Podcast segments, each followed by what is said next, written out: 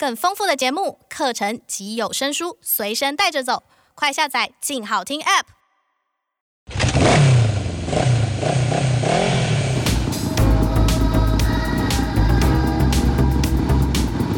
说走就走，跟我们一起去你的旅行。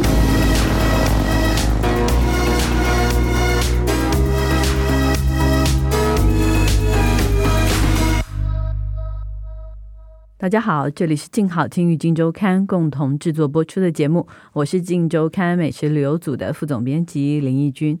在这集节目开始之前呢，提醒一下大家，去你的旅行已经有自己的 Podcast 频道了，所以呢，欢迎大家订阅追踪我们。今天呢，我们要跟大家聊的旅游目的地是东北角。我我必须说，台湾的东北角真的是一个非常神奇的地方。它离山离海都很近，可能都是车程十五分钟之内吧。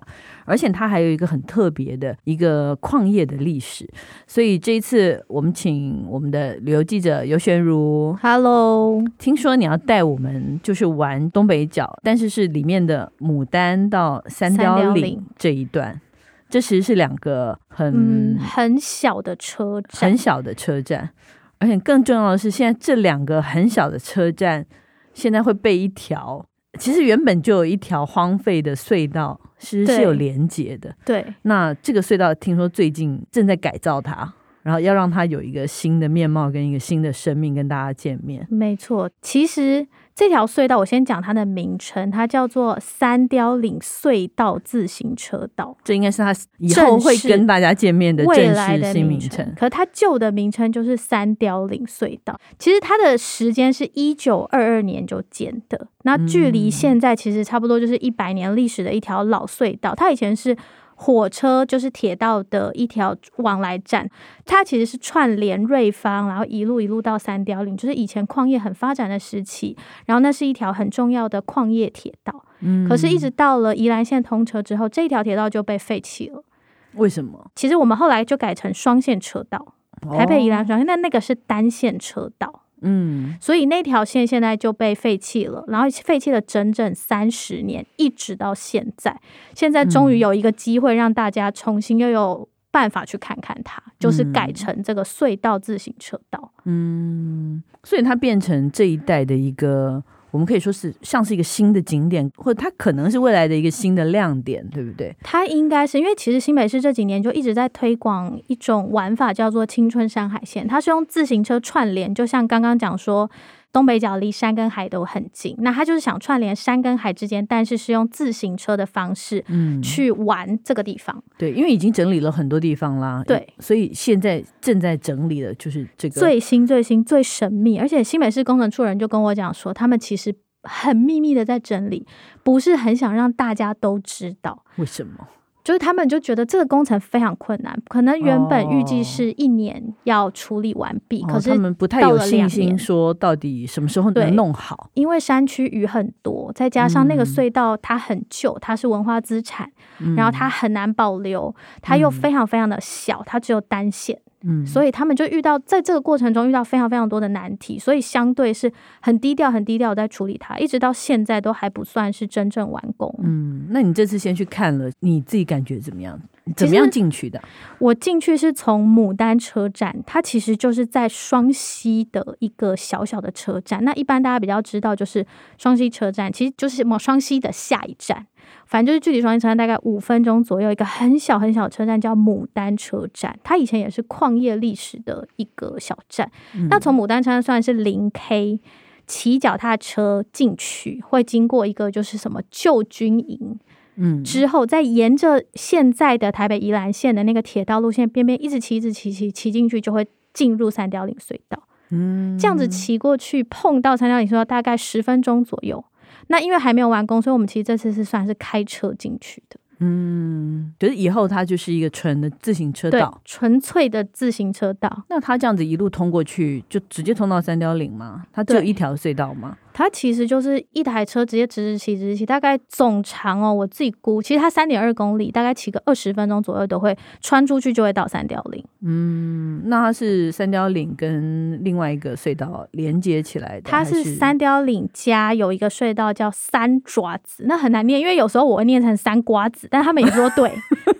三瓜子就是它有两个名字，三爪子或三瓜瓜子加三凋零隧道。那这两个隧道它其实很有趣，是它中间会有一条穿出去，你可以看到漫天的树林，很像进入一个丛林，然后再下车牵你的自行车走进三爪子隧道，然后走走走走到底的时候，就是等于是豁然开朗来到了三貂岭。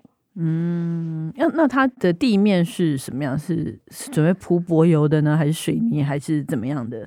其实我觉得这个隧道它最特别的地方啊，它有两个，应该算是有三个啦。其中第一个是它是一个非常保持原本生态的隧道，嗯、就是因为我们知道东北角多雨，然后它的。气候条件对一般人来说不是那么好居住，可是它有很多很多很丰富的地貌跟生态，所以在那个隧道里面有，你可以看到底部是溪水，然后上面是可以看到满满的树林。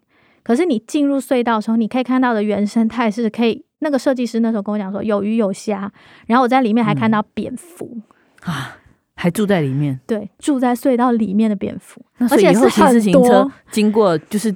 顶上都是蝙蝠，他们是希望说能保留，能保留。可是因为人潮多的话，不见得蝙蝠会一直住在那边。哦，对，对你想看它，它也不想见得想看你。我这次骑进去的时候很恐怖哎、欸，就是骑骑骑，因为那个隧道其实算小，然后骑骑骑到一半的时候，摄影叫我先往前走一点，你知道，整群的蝙蝠从我头上飞起来，其实是很恐怖的，因为他们本来在睡觉，然后我就觉得很 sorry，可他叭这样子飞起来。好吧，这是一个嗯，嗯很惊悚的特别的生态经验。然后第二个在隧道里的特点是它的地板是铺钢筋的，钢筋没办法想象钢筋自行车道，嗯、它其实是怎么骑呀？设计师用欧洲的一种工法，因为钢筋一条一条的，嗯、所以你在骑的过程中，你可以透过那个一条一条的缝隙看到下面的水流。哦，所以它刚不是说垫在下面，它是垫鱼有虾吗？嗯、对，它是垫高的，哦、所以你透过那个钢筋，你就可以看到有鱼有虾。但我那天没有看到，因为好暗哦，我就是看不太清楚。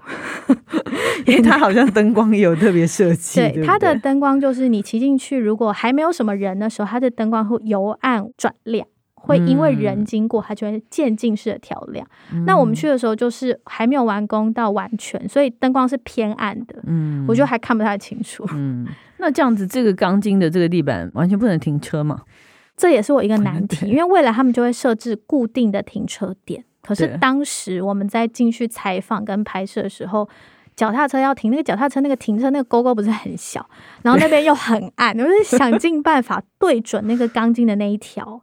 才对得了，对对，所以这是很特别。可是，在使用上，它得考虑非常非常多的层面，它才有办法架设完成。嗯，啊，真不是我们想的那么简单呢。不是说只是把一个隧道整理干净啊，反正就是地铺一铺就可以通了。其实还没错，做了很多很必须要适应当地的那个环境的一些工作。对对，刚刚不是讲还有第三个吗？对。第三个特点就是骑到三爪子隧道的最尾的时候，嗯，会有一个非常漂亮的水倒影。倒影就像那个日本的艺术季，新系的艺术季哦，我有去过的那个对七友大地的那个。你你你上次讲，对你上次问我的时候，我想说哦，对，有点像那个青金川，嗯嗯嗯嗯，它是一个大陆的那个建筑师，一个马岩松设计的。那个时候我记得它也是一条隧道，走到底的时候，因为它底它就弄了一个。大概四五公分浅水深的水池吧，其实很浅很浅。嗯，然后反正尽头就是一个洞，然后那个洞外面就是溪谷，是对，所以所以你就看过去，是不是它有就是一个那个水面就会变成一个倒影？那很多人就走进那个水里面去拍照，拍照就是是一个很特别的一个景点，嗯、叫光之隧道。未来台湾也会有哦，嗯，就在三爪子隧道里，所以是一样的这样子的设计。其实是类似的想法，它也是会用一个小小的水池，但那个水池大概就没有五公分那么高，差不多就是零点五，所以会有倒影。嗯、但是因为有水池的关系，所以你到了七万三貂岭隧道，你钻进三爪子隧道的时候，你得下车用牵的，嗯，牵牵牵牵到底之后呢？到底之后就会看到那一整片的倒影，前面当然就有火车经过的画面啊，然后也会有峡谷啊，哦、也会有绿树啊，非常漂亮。哇，听起来蛮厉害的啊！我觉得可能比日本还厉害啊。还可以看火车经过。对啊，其实有火车经过，我觉得是一个很大的看点。对对对，那你骑出去之后，其实你就不用走回头路，因为日本的是要回头嘛。嗯、对对对。那台湾的它是自行车，你直接上面有一个牵引道，你再直接把它牵出去，就到一般的道路上了。嗯，好好哦，我觉得这样沿途哇，这个到时候一定很多人会想去。哎，下一个完美景点绝对是。嗯，真的。他现在预计什么时候完工开放呢？预计是二零二一年底会。结束完工，但是二零二二第一季会开始正式的，就是对外开放。嗯，所以还得再稍微等一段时间了。嗯，但是好值得期待哦。对啊，毕竟都两年了。对，那在还没有开放之前，那可以在两端先玩一玩呢、啊。对，现在就可以先 探索两探索一下，先熟悉一下。入口跟另一端出口的环境，出入口的两个小站。一端你刚刚说就是牡丹车站，这个真的我之前我也很没注意，因为你一讲牡丹，大家第一反应就是啊、呃，屏东的牡丹乡，很少人想到说，哎，新北市还有一个牡丹车站，但你最有资格讲牡丹车站，你要把我的秘密讲出来。是的，因为尤玄如小姐是牡丹站的居民，新她新近在那边置产，对。买了一栋很神奇的小房子，对啊，超小。你不要讲那么 detail 啦，到时候会有人去我家门口找我。对，所以他对于牡丹车站有什么东西非常的清楚。对，其实牡丹车站我当时就我真的是没听过，然后我第一次去的时候其实就是。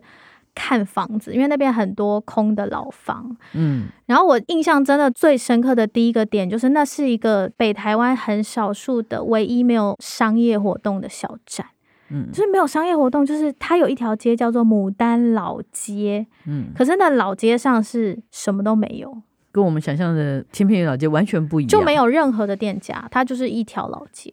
好，然后呢？都是住家，都是住家。可是其实牡丹车站的站体本身它非常有特色，它是铁道迷都一定会追的，嗯、因为它是全台湾弯曲角度最大的车站，它是一百二十度的弯曲。嗯，所以你搭车到了牡丹车站，你上下车的时候，车体会很斜很斜的停车，所以你得大跨步才能上下车，这是这个车站一个大特色。嗯，比上次那个我们拍过那个菱角微笑车站的角度还要大，咧嘴笑的哦，他不是微笑，他是哦，一个是 大笑，一个是微笑。对，sorry。但是牡丹应该早年应该也是采煤的一个重要的一个聚落，所以也还是很多老房子在嘛。是，其实从老房子的建筑的那种密集度，因为像老街上，它的房子是。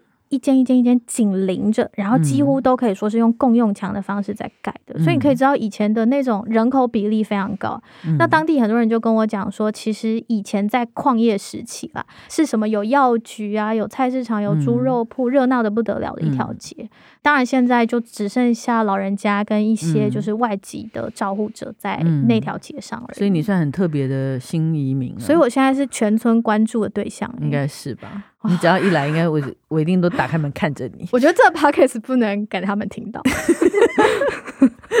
他们会更关心你。对，谢谢。那真的这个车站，你刚刚说，就算老街上完全没有任何的商业活动，总有人开店吧？几乎没有，但是现在有两家，我觉得我很推荐，也很特别的小店，其实可以去走走。那我想讲第一间是一间叫古趣咖啡，它其实在牡丹车站前面走路大概三十秒左右的距离。嗯、其实我不太确定它开业时间，大概就是十几二十年。那老板本人他就是一个艺术家，嗯，他如果换成当代的说法，应该。应该是涂鸦客，嗯，就是涂鸦阿贝，对类似这样子。然后他会把一些就是很特色的牡丹的可能动物啊或画面，就画在牡丹街头的墙上。那他整间店，因为牡丹那一区算是淡蓝古道北路的其中一段，嗯、所以也有一些登山客会经过牡丹车站，然后他们需要补给品的时候，就会到古趣咖啡。古巨咖啡它其实就是提供一些很简单的泡面啊，然后饮料啊等等，等等，就是干妈店小店啦，有点杂货的小店这样子。不过老板很有意思，就是他每天早上会去钓鱼。因为牡丹溪是很少见新贝可以合法钓鱼的地方哦，所以他会去钓溪鱼，然后他就会烤给登山客吃哦，这么有趣，很有意思，很有意思，蛮有意思。那边的溪流很干净。嗯，我看你拍的照片，哇，那个他的店面本人就是一个非常的完美景点，对，它很像那种素人画家的那种。五颜六色，各种创作，然后什么都有，而且很有风格。对，店 门口就是有一个超大的月亮，然后他就说这是北台湾最大的月亮，类似这样子。然后你可以坐在那个月亮，紧紧依靠着车站旁边的墙，他就设置一个紧邻车站的座位，就好像户外座位这样，就在月亮下面。然后他就跟你讲说：“哎，你在这边喝饮料、喝咖啡，你抬头可以看到高铁。”因为车站比你高嘛，往上开过去，就是像类似这样子，它有很多小小可爱的创意梗。真的，你的邻居蛮有趣的。嗯，对。对。那这个吴古趣先生吴老板的他的艺术创作好像还分布在牡丹别的地方，是不是？对，他有一个艺术创作是我自己非常喜欢的，他在另外一个墙上，就是其实牡丹在二零二一年一月有新开一间小店，叫云水聚杯。嗯，它也是一个当地的阿姨开的。然后在云水聚碑的墙旁边就有两幅画，然后那两幅画我很爱。它其实一个是牡丹的黑猪肉摊，嗯，然后另外一个是牡丹的老西服店。就是布店，嗯，然后这个其实就是过去牡丹曾经有过的店，可是现在当然整条都是铁门拉上，所以就他们就想说，那我们就一起把它画出来，把以前的记忆。对。留在墙上，像壁画这样子。对，然后有时候你经过那个猪肉摊，你还可以看到苍蝇停在那个猪肉上面，他以为那边还有猪肉，类似。就是这是另外一个小店，他们一起合作，就变成牡丹一个另外的风景。嗯，那云水聚杯是卖什么的？咖啡馆吗？还是什么样的地方？云水聚杯，它其实一开始就是这个老板娘，她其实本来也是，她叫老板娘叫吕云美。然后他本来就是牡丹在地人，他就是退休之后就想说啊，觉得这条老街很寂寞，然后刚好他整理一间空房子，本来想当工作室，后来他想说，那这么寂寞的老街，我应该要把它开成一间小店。嗯、可是开成这间小店，他又想说，又可以卖什么东西，让更多人可以认识在地。所以他就自己研发一款饮料，叫做山药奶昔。哦，怎么会选山药？因为在当地有很多那种原生这种山药，是有点像水管山药这样细细长长的，嗯、可是它又不是水管山药。其实它的季节很限定，每年大概十月左右，很短，大概一两个月才有机会买得到。嗯、所以他就把它冷冻起来，让之后去牡丹的人随时都可以去他店里喝一杯。嗯，哦，蛮特别的，嗯、我觉得比开咖啡馆有趣多了。他也有卖咖啡啦，只是我们就特别介绍山药奶昔，总是真的是当地的一个东西嘛。对，对啊，对啊，对啊。这个蛮有趣的。那从牡丹到隧道的另外一头，那就是我们三貂岭非常熟悉的三貂岭。我们整个是三貂岭地毯式的采访。对，我们这一年真的去了三貂岭好多次。到底三貂岭那另外一端这个三貂岭车站，你不是说？因为他最近其实在网络上也很红哎、欸，很红很红。因为三貂岭，我其实现在有几个朋友，因为我去是新住民嘛，那我有几个朋友在三貂岭开店。嗯、然后有一天我就看他们 Facebook 自己介绍说，本来以为我搬来的是一个废弃的小村，就是人口很少，只有十几人的小村，结果没想到搬到现在变成一个北台湾最 chill 的村庄。真的，我相信。对，真的，因为很多很有趣的新移民都逐渐的搬进三貂岭，因为三貂岭非常漂亮，有山有水有步道，随时可以跳下溪流游泳。那不得不说，东北角大名人宽宽哥先生，食不厌的老板，对。然后还有 About 咖啡的老板，他在三貂岭，其实他一开始整理第一间无菜单早午餐店叫山芋，他就是用一个废弃的矿坑的检查哨变成一个半露天的早午餐，早午餐。然后后来因为他太喜欢那边，然后有一些人就想说，那他要把他的房子给宽哥整理。嗯，其实三貂岭所有的房子几乎都是废墟，就是没有屋顶、没有水电，然后全部都被泥土跟植物遮住的那种房子，就是四堵墙这样，四堵墙，墙墙也不完整，对，还不完整的墙对那样子的状态。就又有一间这样子的房子给宽哥整理，那宽哥就是觉得说，反正我想住在这边，我就好好整理它。那他又非常喜欢意大利面，嗯、所以他就开了一间叫做宽哥那里的意大利面店。对，我其实你知道，真的有很多人其实是宽哥的粉丝，很多啊，只要就是他只要一开新的店，立马就有人，就反正你就会专程去朝圣，就去看啊，宽哥现在又开什么新的，所以最新的是这一家，对，宽哥那里。这次是他自己一个人开吗？还是他又找？因为他每次找他还会找不同的人呢。对，他这次很有意思，他是三父子开，就他跟他两个儿子，大儿子、小儿子，他大儿子、小儿子也加入了，他就会自己笑自己说，父子三人在深山里面开了一间不怎么受欢迎的意大利面店，这个就是他要的生活啊。但他开店他也很坚持，对不对？他也很有意思，就是其实他的店里，就是如果先讲菜单的话，我每次去都是只有一种意大利面。嗯，然后顶多两种是干拌的，嗯，然后可能是生火腿啊，或者是猪头皮口味，因为双溪有一间猪头皮宽哥超爱，他就会把它入菜。嗯，然后提拉米苏、沙拉跟面包，就这样很简单，可是足以让你吃饱。环境呢？它的空间我。第一次走进去的印象，我就觉得他是一个宽哥的玩乐室，其实算是他的工作室。嗯、对，因为宽哥本来是就是水电建筑方面的工人，嗯，然后因为他真的太有美感，太有才华了，所以他随便弄弄整理整理，那个房子都变得特别的漂亮的感觉。如果我们弄，可能感觉很乱。我就觉得他弄就是很美，他明明就很乱，怎么会那么漂亮？真的，对，而且好适合拍照哦。对啊，怎么拍就怎么漂亮。除了他自己那边，我上次有看到一个是，其实还可以在他隔壁的废墟吃，对不对？对，隔壁有一个废墟，它是几乎没什么整理，它连就是店好像都还，我不确定它有签店嘛，就是里面摆张长桌，几张椅子，可是你就觉得那种就在那边 VIP 包厢啦，对，那个气氛好三凋零哦。对，就是一个你知道荒烟蔓草，对，红砖墙，然后中间就嗯 VIP 包厢，然后你就在里面吃饭。你怎么会想到包厢 是一个废墟？对，对，很妙，很妙，很有意思的地方，很适合。我觉得那边的那个气场可能会吸引很多类似。这样子的人吧，的新住民吗？对，已经饱和了啦，二十个，现在大概二十个全村。像因为你们我们之前采访的时候，他对面不是也有一间很特别的，就是之前都是一直在面，我们不是一直在看，然后就是很想进去跟他聊聊。后来你真的认识他了。宽哥的正对面有一间很小很小的屋子，嗯，然后我记得我好几个月前我探头看，它就是一个圆圆的澡堂。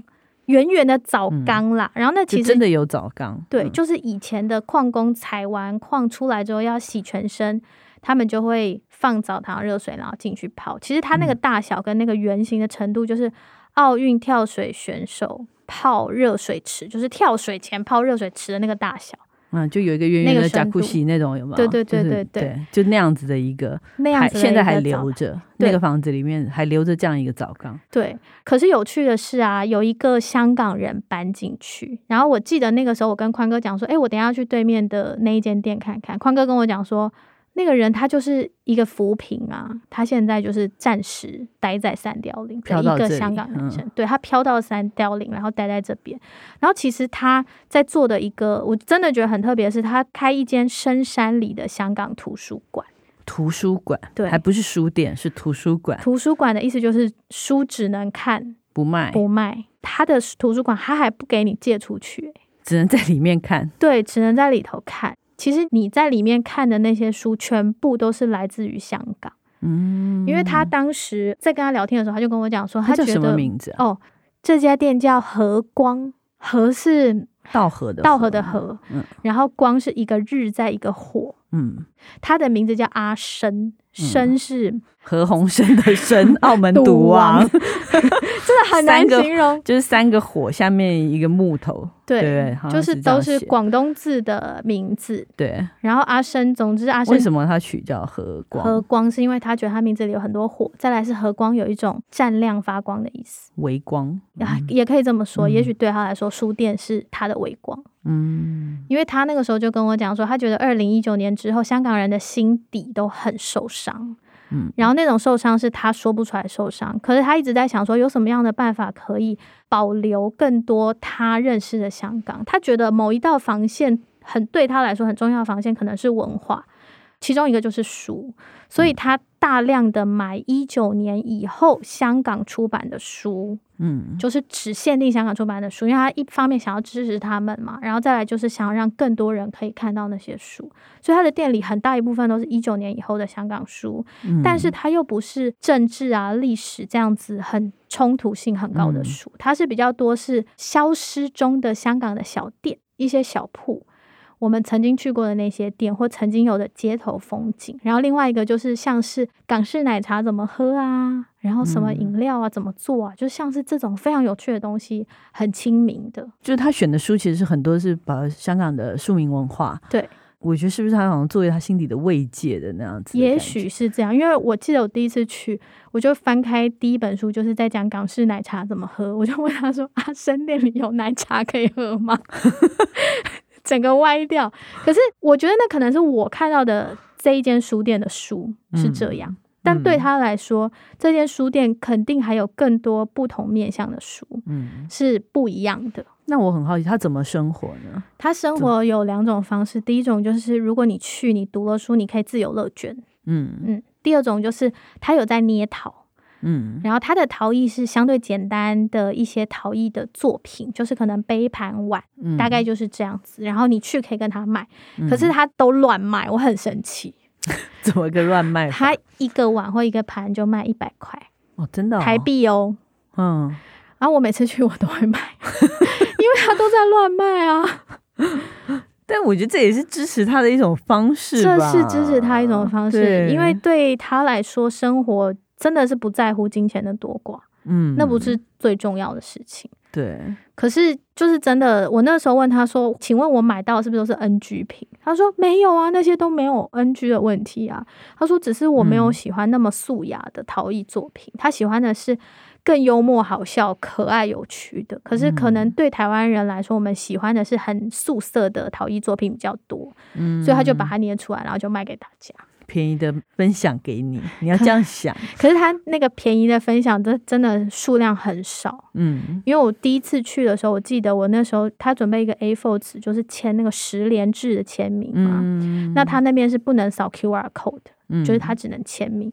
然后他一张 A4 纸大概顶多就签二十个，我就多长时间啊？我就签第一个，然后等到我过两个礼拜去，他还在那一页。就 就是这二十天内，其实就可能不到二十个人来过这个地方。对啊，就是非常非常少。嗯，这样感觉，嗯，我还蛮想去的，嗯、很想去。你一定会喜欢。我很想躺在那个浴缸里面看书。看书。那你可能是极少数会真的停下来看书的人。为什么？因为我也是第一次去的时候，我是跟另外两个同事一起去，然后我们三个就坐在浴缸里面，真的很认真想说，我们来了，我们就花点时间在那边翻翻书。结果他感动到，他把手机拿出来说：“我可以拍你们一张吗？你们是我开店一个月来第一组看书的客人啊！真的吗？真的。可是其实都是图像书比较多诶。嗯，所以大家都是到门口看热闹，就是拍拍照啊，然后就走了。嗯，那我觉得这种地方应该要至少留给他一个小时吧，或半个小时吧。对。对啊，因为你吃饭都要花半个小时一个小时。对，我其实觉得牡丹跟三貂岭就是这样的地方。嗯，你就是要慢慢的走，慢慢的看，看看山，看看水，才会发现不一样的风景。是的，OK，那我们休息一下，等一下回来再跟大家分享我们推荐的牡丹伴手礼。开箱旅行。Hello，欢迎回来我们的伴手礼单元。虽然这个牡丹车站真的是什么也没有，但我们还是 对，真的只有两间店，但我们还是找到了可以买的东西。是，虽然我觉得刚刚讲那个香港图书馆的阿生的那个陶艺品，也可以算是一个很难得的伴手礼啊，但是牡丹车站的这个。可能比较符合一般人的要求。是有一个新的伴手礼店，就是刚刚讲到有一个小店叫云水巨杯的那个老板阿姨，她的儿子即将要在牡丹开一个另外一个新的小店，是专门做吐司的。他其实过去他把工厂好像设在瑞芳还是基隆，嗯、那现在就觉得说，既然家乡有空间，家乡也有机会的话，他就回到家乡。正式开了他的烘焙店，嗯、然后他的烘焙店其实很有趣，是专门卖吐司，可是不是一般的吐司，它是有大概七八种不同口味。我觉得最特别的是爆浆葱花口味，嗯、就是满满铺满一层 cheese，然后撒了大量大量的葱的那一种吐司，就是它有什么肉松、玉米啊、奶酥啊、花生啊、cheese 各式各样口味的一个简单的吐司店，吐司也才卖二十五到五十块。那它的吐司是哪一种？厚片的还是薄片？厚片的。嗯，这家店叫什么名字？这一间店叫兔耳丝，兔耳丝烘焙，兔子的兔，耳朵的。所以大家以后去那边可以找到，哎，他好像也有，也是有宅配的，也是有宅配，也是有在做团购服务。对，所以你看店开在哪里一点都不重要。不过如果有机会去到牡丹，也可以去这家即将要开的小店，是的，来买这个伴手礼试试看。好，希望大家喜欢我们今天的节目。如果想知道更多的旅游资讯，欢迎关注镜食旅的 FB、YouTube 频道，或者是静周刊的网站。感谢大家的收听，也请持续锁定由静好听与静周刊共同制作播出的《去你的旅行》。我们下次见，拜拜，拜拜。想听爱听，就在静好听。